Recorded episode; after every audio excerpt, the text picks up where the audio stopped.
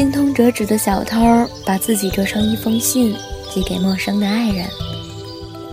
在大楼上擦玻璃的诗人，把情诗写在城市的垂直面上。十万年后的太阳系，一个很会讲故事的小孩，用想象力摆下擂台，独自坚守一个星球。某个公寓里的女人和一本电话黄页住在一起，他的手指一到哪个电话，就能进入电话拥有者的梦。一家旅馆。有着无穷无尽的房间，打开门便能到达或城市或山野的各色风光。这里是童话小镇，我是汤喜宝。有些人不在身边，但很重要，那就每天送一个故事给他们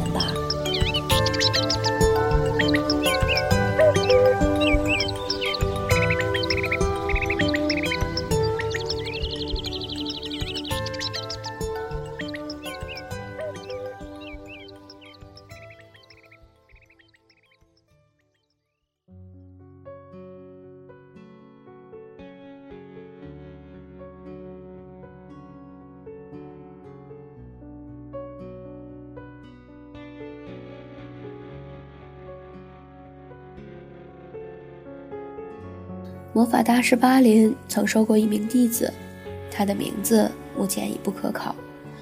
据说在十二年的时间里，他学会了巴林的大半本事，从召唤异界的怪物到改变事物的性状，他无一不精。巴林认为他足可学满出师时，他还依然年轻。老师，我还有一样不懂，请你教我。巴林问他。还想学习什么？他回答：“能毁灭任何人的法术。”年迈的魔法师沉吟许久，再三询问雄鸡勃勃的弟子是否当真。年轻人没有听出，或者故意无视了老师口吻中的警告，执意要探寻奥秘。好吧，跟我来，我将带你去见一位大师，他能帮助你。月圆之夜，魔法师和弟子出发，前往森林深处。树妖和狼人对他们避之唯恐不及。长途跋涉之后，他们来到了一棵巨大的榕树下，树干粗大，一眼望不到边际。年轻人随着老师往树洞深处走去，直走到双腿酸痛、昏昏欲睡，才听到老师说：“到了，我的孩子。”名为黑暗势力的法术帮助他看清了面前的一个老人，衣衫破旧，难掩他的高深气息。这是我的弟子，想要学习那个法术。老人简单的点点头，没有任何多余话语，让人觉得这样的托付非止一次。整整一年时间里。年轻人跟随老人在树洞里学习各种知识、冥想，这一切都是最后那个法术的准备。年轻人知道这点，非常耐心。最终，老人认为一切都已就绪。现在，我将向你演示那个法术，但它威力惊人。你待在我身边会有危险，所以你只把耳朵留下来听那咒语便好。年轻人乖乖从命，留下耳朵后离开了那里，一直走了十天十夜，才听到远方的老人念出那句神秘的咒语。顷刻间，森林被烧成了焦土，年轻人也永远失去了听力。他回到老师那里，感谢您为我寻找导师。那咒语非比寻常，我已掌握，但离我所想的威力还有不少差距。巴林用笔回答他：“既然如此，你可再跟我走一趟，我将带你见一位真正的大师，他能帮助你。”魔法师和弟子又一次出发，前往大山深处。矮人和地精向他们友好行礼。一天一夜之后，他们来到一处山谷。清泉和鸟鸣发出悦耳的声响，年轻人仅凭视力便知道这里心旷神怡。不需要老师做手势示意，已经到了目的地。眼前的老人比上一位更老，衣衫褴褛不但不使他显得卑微，反而与之自然融为一体。巴林对老人说了几句，老人张开乌鸦的嘴，大笑着做了回应。又是整整一年，年轻人已不觉得新的学习有什么难度，但这都是为了那法术做的准备，因而他能忍受枯燥，何况还有鸟语花香相陪。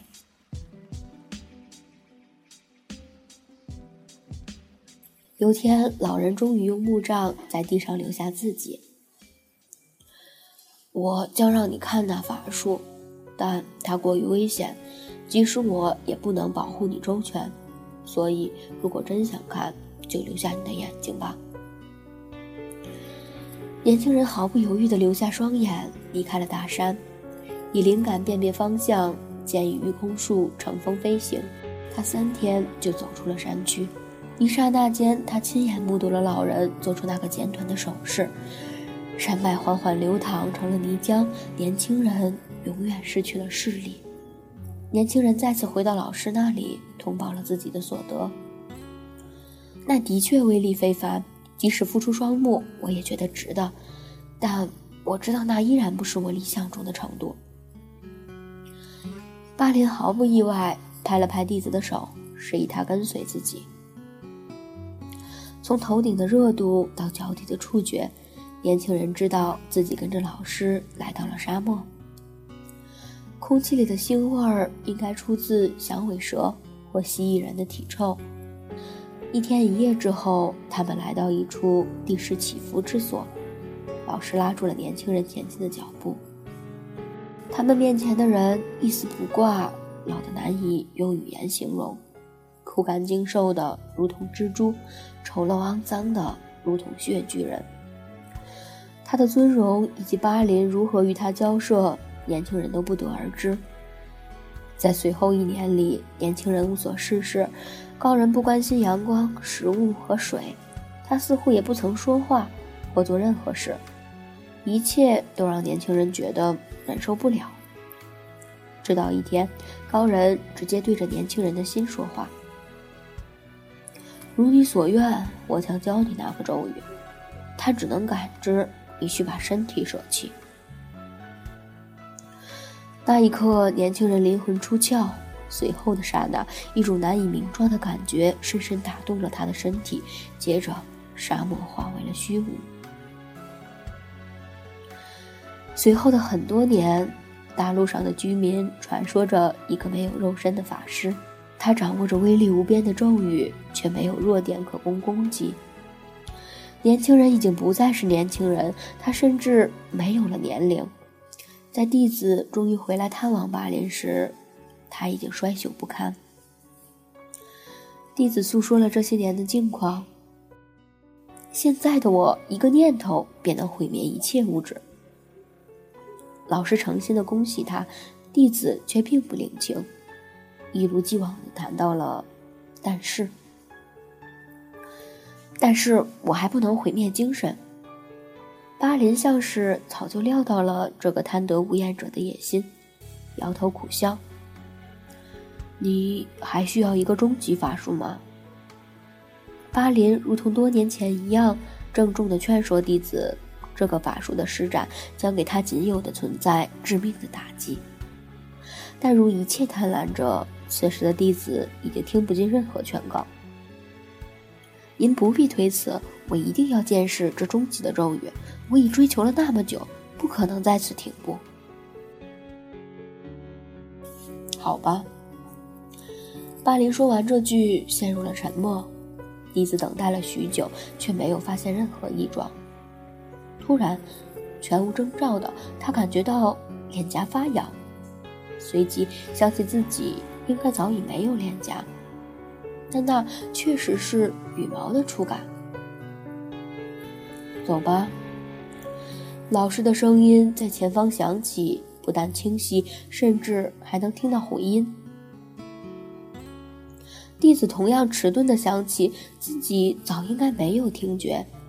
年轻人下意识地跟随着老师向前走去，远远的微弱光线提醒他恢复了视力。只走到光的源头，年轻人才明白了一切。在老师说完那句“好吧”的时候，咒语就已经完成了。这个漫长的咒语，从多年以前他们跨入榕树洞的那一刻起，直到刚才的“好吧”，这里只是榕树洞的另一头。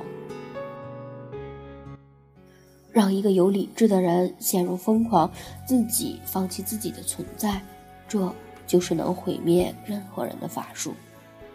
你记住吧，巴林的声音和容貌与几分钟前。一样年轻。